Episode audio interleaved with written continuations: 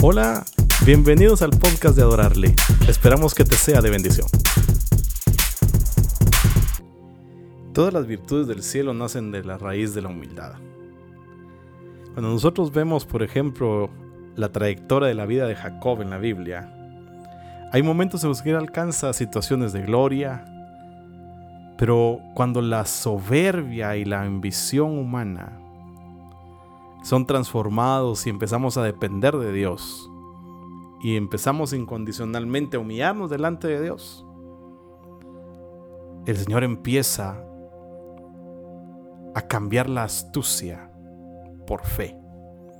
Cuando leemos 1 Pedro 5:6 dice la Biblia, humíllense pues bajo la poderosa mano de Dios para que Él los exalte a su debido tiempo. Y la manera en que nosotros vamos a poder ser exaltados delante de la presencia de Dios, hermanos, es cuando nosotros entendemos que la humillación es el camino a la exaltación. Nosotros tenemos que entender, por ejemplo, que Jacob tuvo que afrontar su realidad humana y él tuvo que implorar la bendición de Dios, él tuvo que buscar el auxilio divino. Cuando nosotros tenemos fe en la poderosa mano de Dios, cuando esperamos confiadamente en Él, cuando nosotros nuestro espíritu se empieza a volver humilde, entonces nosotros empezamos a afrontar la realidad y Dios entonces puede ayudarnos. Tenemos que entender lo que la poderosa mano de Dios hace. La poderosa mano de Dios modela el barro humano y le da la belleza moral que necesita. La poderosa mano de Dios transforma la vida estéril en un jardín fecundo, como lo hizo con Sara.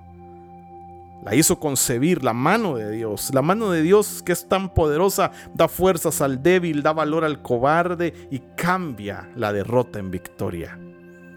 Cuando luchamos con el auxilio de Dios, tenemos asegurada la victoria y eso es algo que tenemos que entender.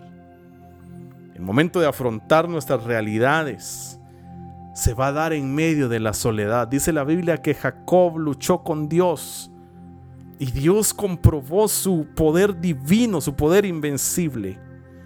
Dios, cuando Jacob decidió humillarse y reconocer, cuando él reconoció que su nombre significaba engañador, en ese momento, la poderosa mano de Dios lo descoyunta y el caminar de aquel hombre es transformado y le fue dado un nuevo nombre cuando estás a solas con Dios, cuando te humillas bajo su poderosa mano, ahí vas a empezar a entender aquello que Dios quiere que tú entiendas. Y Él necesita que nosotros entendamos que Él es Dios, que Él tiene el control de todas las cosas. Cuando estás a solas con Dios, así como Jesús en el Getsemaní, ahí se fortalece tu alma Ahí vas a poder afrontar las luchas y alcanzar la victoria. Entendamos esto, Dios resiste a los soberbios, pero da gracia a los humildes.